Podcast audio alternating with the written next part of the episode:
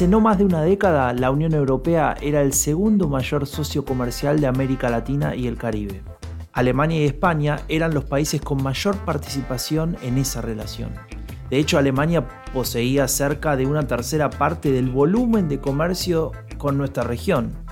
Sin embargo, esto ha cambiado, y mucho. Uno de cada tres teléfonos era europeo en el año 2000.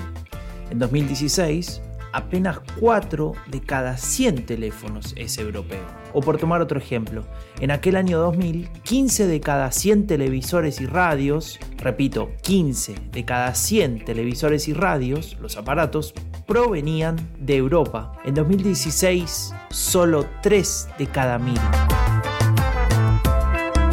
¿Qué hace la Unión Europea frente a esta situación? ¿Tienen herramientas para modificarlo y enfrentarse, por ejemplo, a China en nuestra región? ¿Puede América Latina salir beneficiado de esta puja entre gigantes? De eso hablaremos en este nuevo episodio de Diálogo Político Podcast, un proyecto de la Fundación Konrad Adenauer. Yo soy Franco de Ledone y te doy la bienvenida.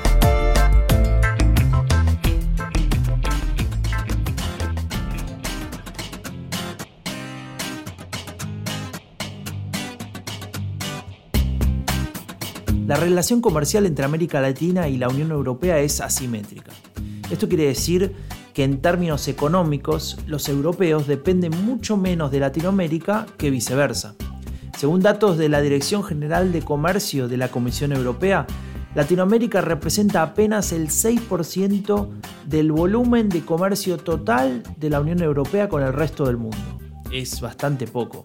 Pareciera entonces que nuestra región no debería estar entre las prioridades de este organismo supranacional. Pero pese a todo, esto no es así. Al contrario, Latinoamérica es de interés estratégico para la Unión Europea. Por un lado, por el saldo comercial positivo que posee con nuestra región, pero principalmente por su estrategia de fortalecimiento del multilateralismo. Hace unos meses en este mismo podcast hablamos de este tema. Lo pueden buscar en la lista de episodios si no me equivoco fue el primero. Allí mencionamos la necesidad de establecer lazos de confianza mutuos entre los distintos países y regiones. Con esa base es posible formar una plataforma de discusión para establecer prioridades y justamente en ese sentido, países que tal vez no son lo suficientemente poderosos para imponer sus intereses, pueden lograrlo con el apoyo del resto de países.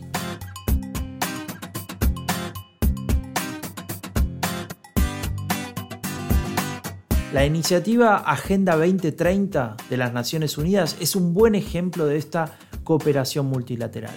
Su objetivo es avanzar con el cumplimiento de una serie de objetivos para el desarrollo sostenible en el mundo, lo cual es una enorme oportunidad para países de nuestra región.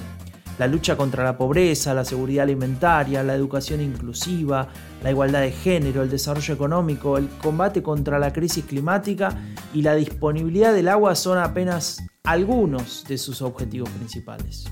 Tanto para la Unión Europea como para Alemania, la Agenda 2030 es fundamental y es en este sentido que las relaciones comerciales con Latinoamérica van más allá del simple intercambio de bienes y servicios. Se trata también de la base para sostener las relaciones políticas a nivel internacional entre ambos bloques.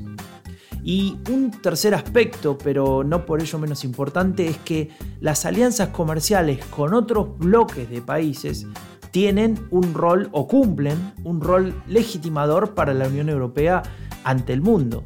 Así lo señalan diversos expertos que enfatizan la necesidad de los europeos de consolidar su proceso de integración.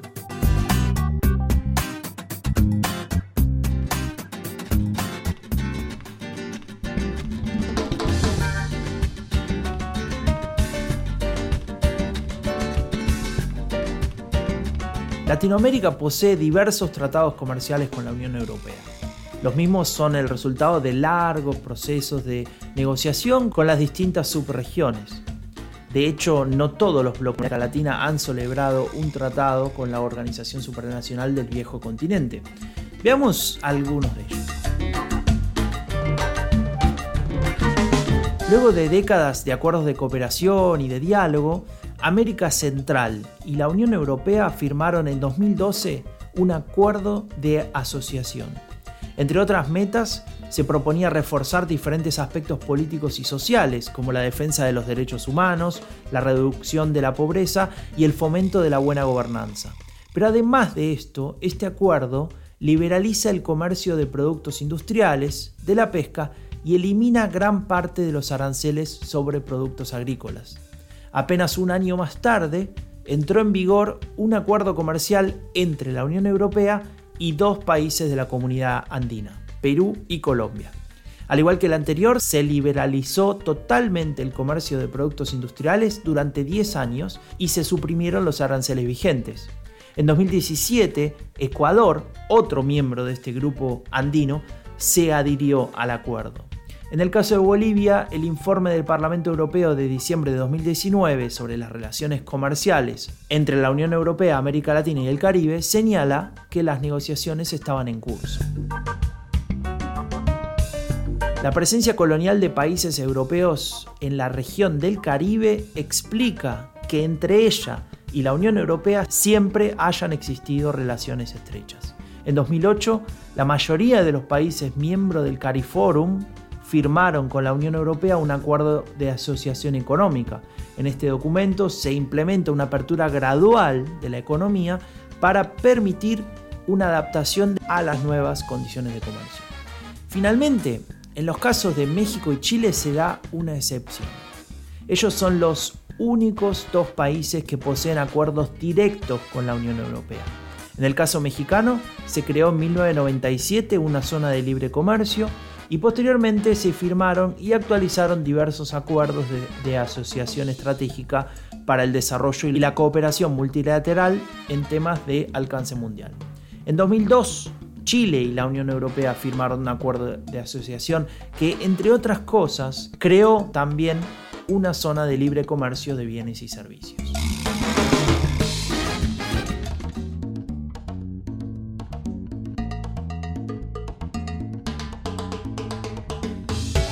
En el caso del Mercado Común del Sur, más conocido como Mercosur, las negociaciones no han sido sencillas, aunque siguen vigentes.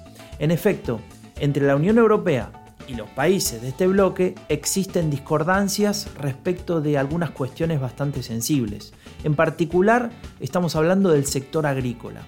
En ese área se da una competencia directa que todavía no ha podido ser resuelta. Es cierto que en 2019 ha habido importantes avances, pero los mismos no pasan de un nivel declarativo, al menos por el momento. Aquí también entra a jugar un actor que mencionábamos al inicio del capítulo. Se trata de China. El gigante asiático posee actualmente casi un cuarto del comercio internacional del Mercosur. Hasta hace menos de una década, ese valor se encontraba en apenas el 14%. Para la exportación agrícola, China es un mercado muy favorable y esto contrasta fuertemente con la postura más reacia de la Unión Europea. En este escenario podemos mencionar el dato sobre inversión extranjera directa que da la Comisión Económica para América Latina y el Caribe, también conocida como la CEPAL. Según su informe de 2019, en los últimos años China ha reducido su inversión extranjera directa en América Latina y esto podría transformarse en una oportunidad para la Unión Europea en el sentido de mejorar su posición, especialmente en relación con estos países del Mercosur.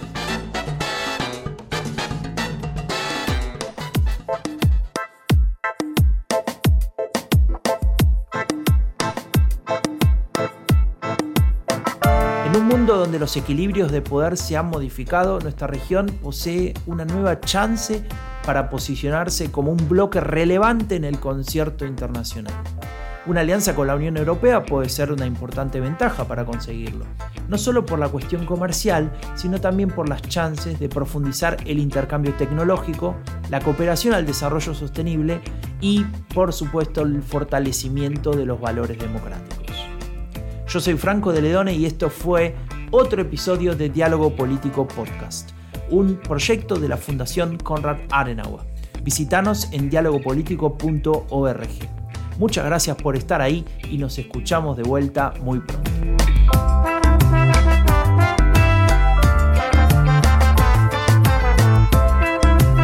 música de este episodio fue Sabor Moreno de Quincas Moreira, Cold Funk, No Frills Cumbia y No Frills Comparsa de Kevin MacLeod.